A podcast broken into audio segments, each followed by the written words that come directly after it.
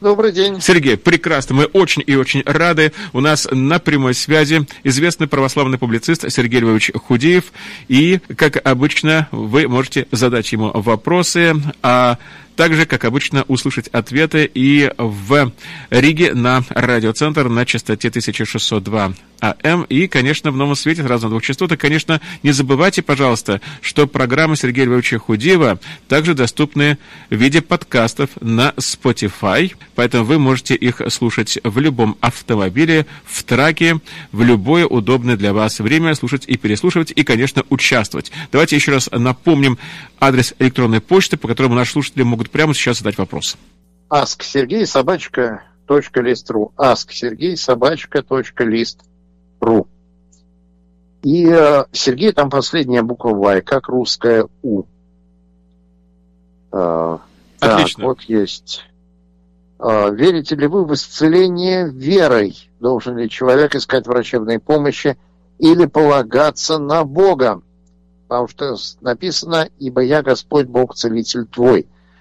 Значит, в исцеление веры я верю. А при этом а, важно, чтобы человек обращался за медицинской помощью. Вообще, а, Божий промысел, он действует в этом мире через других людей, он действует в этом мире через врачей в частности. То есть вот, когда мы просим о насущном хлебе, мы же не предполагаем, что хлеб будет сверхъестественным образом возникать у нас на столе. Мы предполагаем, что Бог даст нам работу, мы будем на эту работу выполнять добросовестно. А мы заработаем деньги, мы пойдем на эти деньги, купим хлеб себе, и так у нас на столе появится хлеб. И все это будет действием Божьего промысла. То есть это не будет что-то таким, что помимо Бога происходит. Точно так же, когда мы просим об исцелении, это исцеление может к нам прийти через помощь врачей. Имеет смысл молиться, чтобы Бог усмотрел для нас хороших врачей, хорошую медицинскую помощь, чтобы медицинские средства подействовали. А, говорить о том, что э, я не пойду к врачам, потому что меня сейчас Бог естественным образом исцелит, ну, это было бы неправильно. Это все равно, что говорить, я не буду идти на работу, потому что мне же Бог и так как-нибудь пошлет на, э, насущный хлеб. Э, наверное, было бы это неверно. Точно так же неверно пренебрегать медицинской помощью, когда мы ее можем получить. Потому что такая помощь – это тоже часть Божьего попечения, часть Божьего э, промысла о нас. Когда у нас есть доступ к медицине, надо нам к ней прибегать. Мы можем вспомнить, что апостол Павел называет Луку, Лука врач возлюбленный. То есть Лука, он по своей мерзкой профессии, апостол евангелист Лука, был врачом.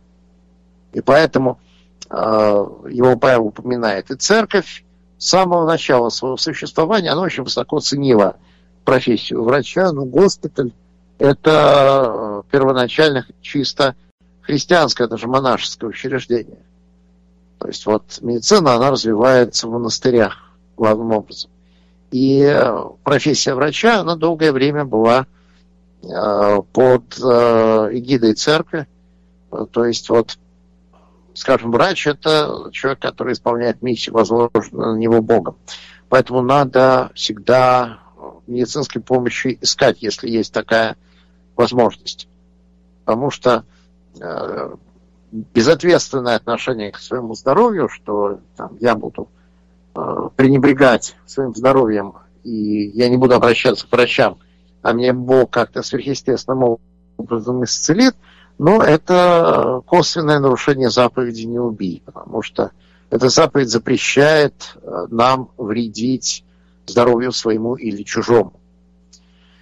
Э, так. А, можно ли нарушить... Так, можно ли нарушить Божие предопределение? Если Бог предопределил, что я умру от рака, могу ли умереть от сердечного приступа? Э, нарушить Божие предопределение нельзя. Э, но, а, понимаете, в чем дело? Э, Божие предопределение, оно опирается на знание тех наших решений, которые мы принимаем. То есть Бог обладает всеведением. Ему все известно, вот как сказано в псалме, еще нет слова на языке моем, ты, Господи, уже знаешь его совершенно. То есть а, Бог не заставляет меня говорить то или иное, но Бог знает. Он обладает а, полным, совершенным, исчерпывающим знанием обо всем, в том числе о наших будущих поступках. Но это как если бы у меня была машина времени, я мог бы съездить в будущее и узнать там, как люди поступят. И на основании этого знания я бы планировал свои действия. Вот точно так же Бог обладает знанием о всех наших поступках, в том числе будущих. И Бог планирует а, свои действия, исходя из этого. И поэтому Божий план не может быть сорван просто потому, что Богу все известно. Нет чего-то такого, что было бы Богу неизвестно. Поэтому а если вы умрете от инфаркта, Бог знает, что вы умрете от инфаркта. Бог знает, как оно произойдет на самом деле. Для него это совершенно э, не новость. Э, так. Угу. Так, одна моя знакомая христианка практикует рейки. Это японская техника исцеления, при помощи которой она помогает людям, проявляя таким образом христианскую любовь. А, как к этому стоит относиться. Знаете, я не читал подробно про рейки, но это очень настораживающе все выглядит. Это напоминает какую-то оккультную практику. Вот э, надо мне подробнее будет посмотреть про эти самые рейки, но я э, слышал, что это какая-то оккультная практика. И что христианам, конечно же, оккультной практикой заниматься нельзя можно и э, очень хорошо заниматься такой вот конвенциональной медициной, которая лечит таблетками. И э, к врачам, к медицине официальное отношение самое хорошее. Что касается оккультных методов целительства, то тут, э, ну, прежде всего, я бы еще заметил, что если бы это работало, это было бы давно адаптировано официальной медициной. То есть все, что работает, все, что может людям помогать, медицина все это подхватывает, употребляет в своих целях. То, что не используется медициной, я не думаю, что это вообще эффективно. Потому что есть, ну вот, собственно, медицина, это же тоже сфера услуг человек, который сможет эффективно лечить своих пациентов вот так, как никто другой не может. Он же заработает кучу денег. Поэтому если есть какой-то работающий метод, он будет работать, там его будут практиковать в клиниках и будут преподавать в медицинских вузах. Я подозреваю, что все эти вещи, как вот э, все эти духовные целительства, они просто либо не работают, либо работают на уровне плацебо такой эффект плацебо. Но мне нужно будет подробнее посмотреть при э, рейке, но мое отношение скорее настороженное, вот если меня спрашивать. Так. Э, часто слушаю о том, что согласно Библии Земле 6 тысяч лет, и наука опровергает это, как бы вы это прокомментировали? Значит, э, насчет 6 тысяч лет. В Библии ничего не сказано про 6 тысяч лет. Насколько я понимаю, 6 тысяч лет – это цифра, которая была получена в результате неких подсчетов в библейском тексте, и сами по себе подсчеты достаточно спорные. Нет такого богооткровенного у нас знания, что 6 тысяч лет. Это есть, ну, такое мнение, его придерживаются многие христиане – я не придерживаюсь. И поэтому я считаю, что Вселенной не 6 тысяч лет, значительно больше, и Вселенной где-то 13,7 миллиардов лет. Однако, 13,7 а миллиардов, это, конечно, намного больше, чем 6 тысяч, но это все равно конечный срок. Мы знаем, нам наука говорит об этом, что Вселенная, она во времени конечна. Она не является бесконечно старой она появилась в определенный момент времени в прошлом. И таким образом э, Вселенная там 6 тысяч лет или 13,7 миллиардов, Вселенная все равно когда-то начала существовать. Она когда-то явилась из небытия в бытие. И это, конечно, ставит нам вопрос о э, существовании причины Вселенной, откуда она взялась. Вот. Но я, насколько я понимаю, данные современной науки, они как раз указывают на бытие Бога, что мир сотворен Богом. Но мир сотворен Богом не 6 тысяч лет назад. Про 6 тысяч лет это, э, ну, честно говоря, ну, ну, это очень сильно за пределами того, что можно было бы согласовать с тем, что мы знаем о мире. И это, ну, на мой взгляд, просто и не нужно, потому что а Библия не утверждает, что Земле 6 тысяч лет. Этого нет в тексте. И это из текста выводится достаточно спорными, скажем так, экзогетическими методами. А, так, в конце Евангелия от Марка упоминается, что у веровавших будут сопровождать знамения, пить яд, брать змей и так далее. А почему этого не происходит сейчас? происходит, происходит на самом деле. Просто э, там же не сказано, что каждого уверовавшего будут сопровождать знамения. Не говорится, что каждый отдельно взятый христианин, он вот будет там э, так, пить всякую гадость, и все с ним будет в порядке. А, речь идет о том, Церковь Христова в целом, как сообщество, будут сопровождать знамения. И такие знамения, они в церкви всегда были. То есть тут нужно просто не преувеличивать, не считать, что это с каждым там, человеком, с каждым верующим должно происходить. Это знамения, которые сопровождают миссию церкви. Такого рода знамения происходят. Так, спорил с одним православным, который говорит, что демократия в аду, а на небе царство. Демократия противоречит православной вере, потому что православный должен жить при монархии. А, каково ваше мнение об этом? С уважением, Михаил. А, вы знаете, церковь может существовать православная, при том общественно-политическом строе, который есть. Церковь существовала при римских императорах языческих – при православных императорах, при еретических императорах, а, при турецких султанах, там, при царях, при генсеках, сейчас вот она существует тоже. То есть для церкви э, форма гражданской власти э, не является чем-то догматическим. У нас сейчас просто нет э, возможности решать это как бы не во власти церкви решать, какое будет общественное устройство. Поэтому э, нет такого догмата, что православный обязан там быть монархистом. Это было бы ну, довольно странно, скажем, довольно много православных в Америке живут, и как-нибудь э, там, кого там помазать в цари-то над Америкой, это не, не очень понятно. Вот, это было бы как-то, ну, немножко странно. То есть на самом деле нет э, такой обязательности, православный может считать любую форму правления подходящим. Э, так. Почему так, а, почему православные обязательно совершают богослужения в таких роскошных одеяниях, если это хоть какие-то основания в Священном Писании?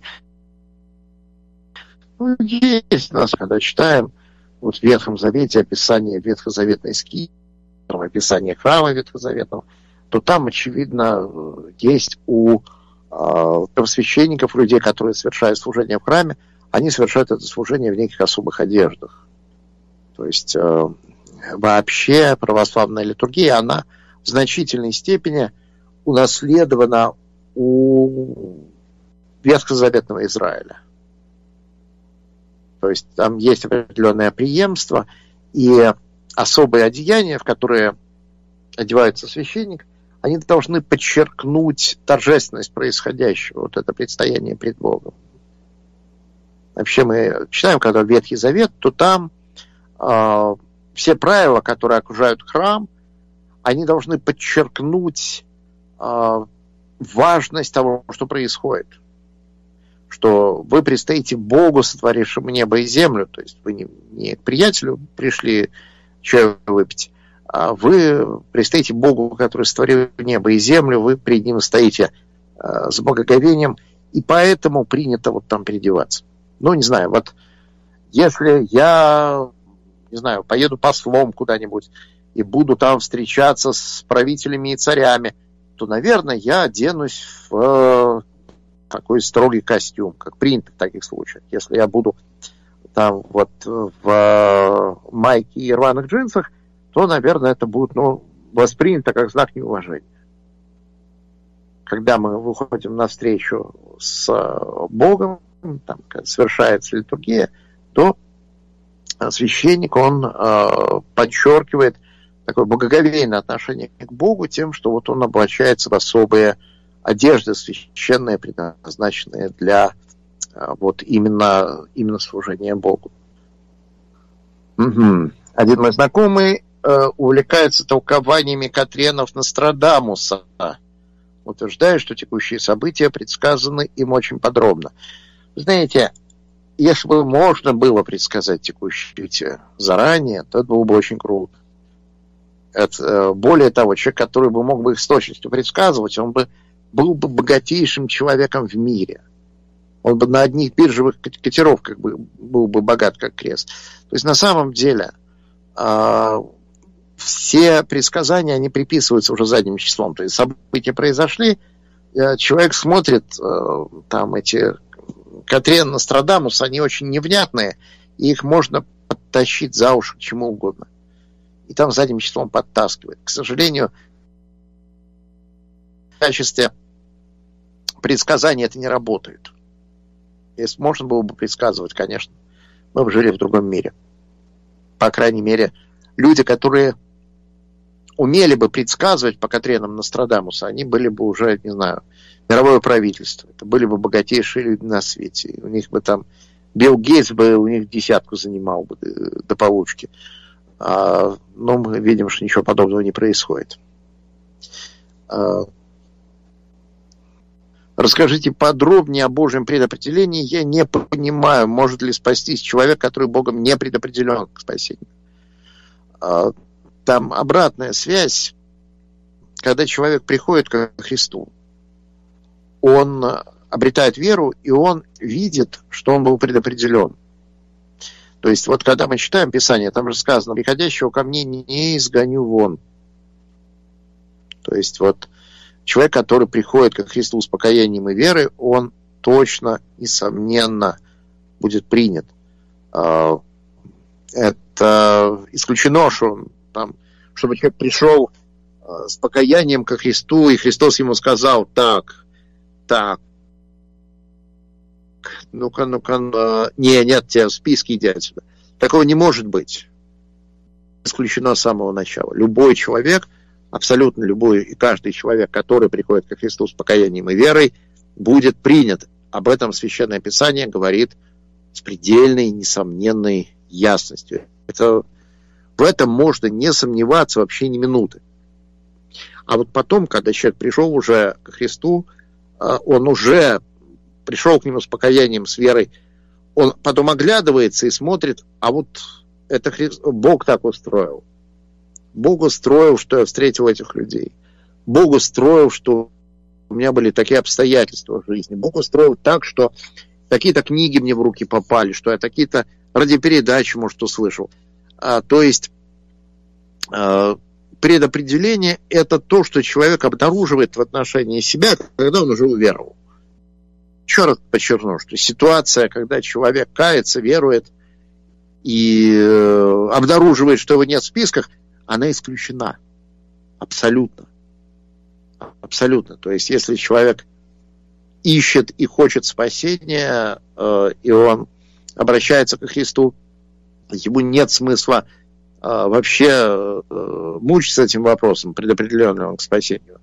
Абсолютно точно предопределен. Если он пришел к Христу. Если бы он не был предопределен к спасению, то не пришел бы. Вот э, если человек ищет спасение, он его обязательно найдет. Так, вот, ага. Вопрос, который мне задали. Если Христос знал, что Иуда его предаст заранее, почему он его избрал э, в число апостолов и приблизил к себе? Э, потому что Бог за каждым человеком признает свободную волю. И э, Бог знал, что Иуда предаст, конечно. Бог знает все наши поступки. Но Бог не отвергает нас как бы заранее. Понимаете, вот Бог знает, что мы будем грешить. Но Бог заранее нас не отвергает. Также Бог не отвергает заранее Иуду. Поэтому а, Бог, хотя он знал, что Иуда будет предателем, Бог все равно его принял в число апостолов. Потому что благость Божия простирается на всех, даже на тех, кто, кто с ней обращается неправильно. Так, совместима ли программа «12 шагов анонимных алкоголиков» с христианством – ну да, она, собственно, первоначально-то и возникает как христианская программа. А, и, и там просто говорится высшая сила, но это сделано, чтобы сделать программу открытой для нехристиан. То есть, ну, вот если человек, который там не является христианином, э, ему, чтобы вот не, чтобы он мог этой программой пользоваться, ему такое вот обобщенное, что высшая сила – но на самом деле, я помню, я когда работал в библиотеке, у нас собирались анонимные алкоголики, и у них, э, ну, было, так вот, они говорили про высшую силу, э, как у них э, полагалось по правилам, но на самом деле они все имели в виду именно Бога, то есть на самом деле они все были именно христиане. То есть, конечно, совместимо, и сама даже, вот там первые несколько шагов, что а, мы признали свое бессилие перед алкоголем, мы признали, что только сила более могущественная, чем мы сами, может вернуть нам здравомыслие. Это все абсолютно библейские вещи, которые если библейское представление о благодати, что я сам не могу ничего для себя сделать, но я вот уповаю на э, то, что Бог даст мне свою благодать. Так, э, ага, вот такой еще вопрос. Э, как вы относитесь к теории, что имя Христос – это искаженная Кришна? На самом деле ничего общего не имеет между собой. То есть это вот, я помню, такого рода они, собственно, ходили, ну, когда у нас было много кришнаитов в 90-е, а, то я даже видел такую брошюру, что там что-то писали, что это вот что-то связано. На самом деле абсолютно никак не связано. Слово Кришна, но имеет санскритские, санскритские корни и э, значит, по-моему, темно-синий, вот он, цвета грозовых облаков. Но он с такой темной кожей изображается, темно-синий. А Христос, значит, просто по-гречески помазанник. То есть абсолютно никакой связи, это абсолютно разные языки, абсолютно разное значение. И, конечно, это, они никак не связаны между собой. Э, правда ли, что существует так, что в разных рукописях Библии существуют существенные разночтения. Ну, там есть, понимаете, потому что текст переписывается от руки все время, и переписчики, они могут делать ошибки – Другое дело, что все эти ошибки, они тщательно переписаны, тщательно каталогизированы. И когда говорят о том, что есть множество разночтений, то тут просто разночтения связаны с тем, что у нас очень много рукописей Библии. У нас порядка пяти тысяч рукописных текстов, гораздо больше, чем любой другой античный текст. И э, просто из-за этого там расхождение, знаете, где-то на уровне каких-нибудь закорючек, каких-нибудь запятых. Э, на самом деле ни одна э, христианская доктрина там не, не затронута. То есть э, на самом деле мы обладаем очень достаточно точным текстом, который ученые могут восстановить. То есть у нас эти предполагаемые ошибки тексте, они не влияют на, а, собственно, содержание. Так, как узнать, истинно ли человек покаялся? Ну, э, о ком смотря речь идет, ну, если о другом человеке, никак. Мы в чужую душу не заглянем, мы можем только знать, там человек свою жизнь переменил или нет. А если обо мне, то о, о самом себе, то э, мы, понимаете, наша надежда, она не в нашем собственном качестве покаяния, не в том, что я уж с такой страшной силой покаялся, а в том, что у меня есть Спаситель Христос. Моя надежда именно в нем, в Иисусе Христе, не в том, что я все правильно сделал. И э, покаяние, оно предполагает, что я признал Иисуса Христа Господом, что я буду Ему повиноваться, что я считаю, что мне нужно вот за Ним следовать. Э, и, и э, насколько сильно, ну, насколько получится. Покаяние – это достаточно долгий, может быть, процесс. Но наша надежда не в том, что мы вот с большой силой покаялись. Наша надежда в том, что у нас есть Спаситель. То есть христианская вера, она смотрит не на себя, не на какие-то мои качества, не на то, насколько я хорошо покаялся, а на то, насколько Христос за меня умер. Достаточно ли смерти Христовой для того, чтобы мне приобрести прощение грехов? Я вот верю, что достаточно. А, так. Как вы относитесь к теории, что воскресшего Христа изобразил брат-близнец Иисуса, которого приняли за воскресшего. А, ну, как э, абсолютно что-то притянутое за уши, потому что э, никаких признаков предполагаемого близнеца нету, и непонятно, где он все это время сидел. То есть вот э, представьте себе семья, вот в ней есть близнецы, один из этих близнецов неизвестен никому. Где-то он там сидит и прячется всю жизнь. Потом, после распятия Иисуса, он от, оттуда выскакивает и говорит, здравствуйте, там, я ваша тетя. Вот я...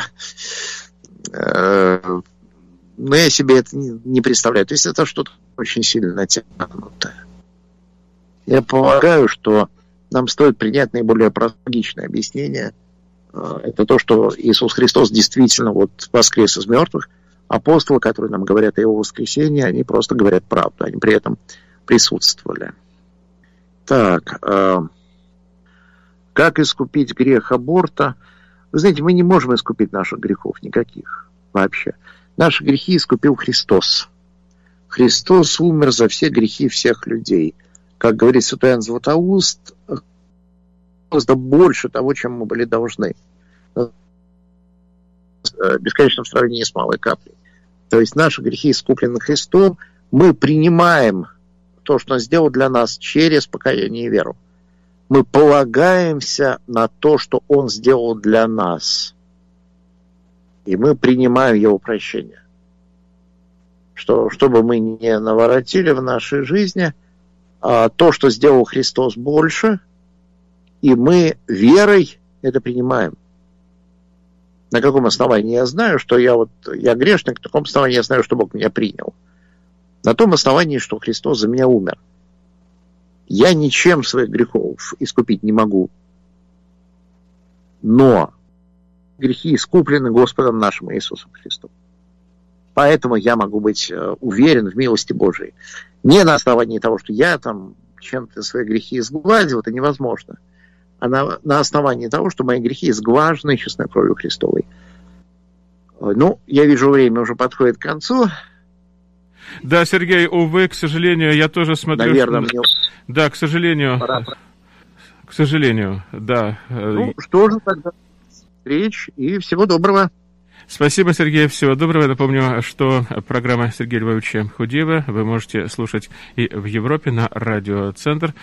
Это практически единственная христианская радиостанция на постсоветском пространстве, которая вещает на русском языке с помощью обычных радиоволн, то есть э, в обычном эфире можно слушать.